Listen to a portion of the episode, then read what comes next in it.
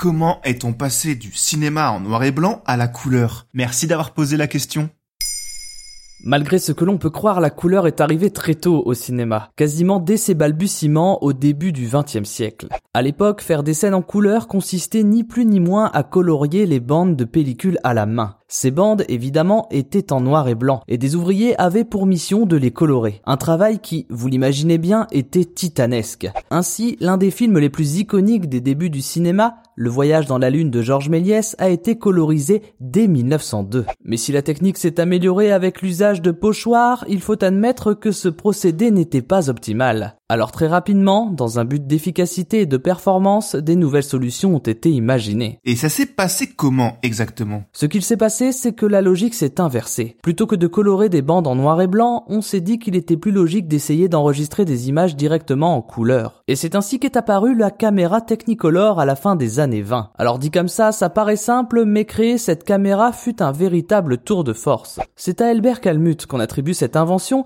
et si plusieurs autres tentatives de colorisation ont vu le jour sur cette période, c'est bien le Technicolor qui marquera l'histoire. Pour faire simple, l'idée est d'enregistrer le film sur deux bandes, l'une rouge et l'une verte. C'est le procédé bichrome. En les superposant, on obtient un premier jeu de couleurs révolutionnant l'image. Le premier progrès sera de faire le même travail sur une seule bande pour que les films en couleur puissent être diffusés par tous les projecteurs dans tous les cinémas. Ensuite, la technique s'affine avec l'arrivée du bleu puis du jaune, multipliant les possibilités comme on peut le faire sur une palette de peinture. Mais alors c'est quoi le premier film en couleur? Comme j'en parlais précédemment, il y a plusieurs films révolutionnaires dans l'histoire de la couleur au cinéma. Si le film The Tool of the Sea représente le premier film en Technicolor de couleurs, on peut citer Sinbad le marin comme le premier film Technicolor trois couleurs. Et donc après ça, tout est devenu en couleur. Alors pas tout à fait. Tout ça s'est fait progressivement, sachant qu'au même moment, le cinéma vivait une autre révolution, celle du son et des premiers films parlés. Autant dire que le spectateur était quelque peu décontenancé et que tout le monde n'était pas convaincu par autant de changements.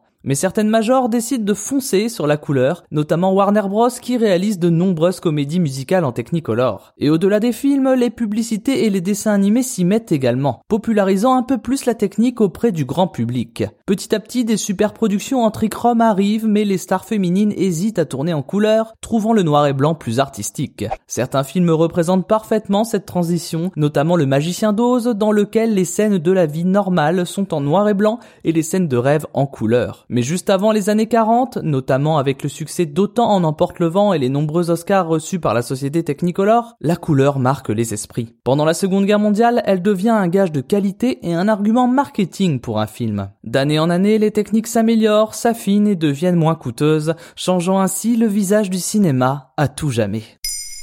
Maintenant, vous savez. Merci d'avoir posé la question. En moins de 3 minutes, nous répondons à votre question. Que voulez-vous savoir? Posez vos questions en commentaire sur les plateformes audio et sur le compte Twitter de Maintenant, vous savez.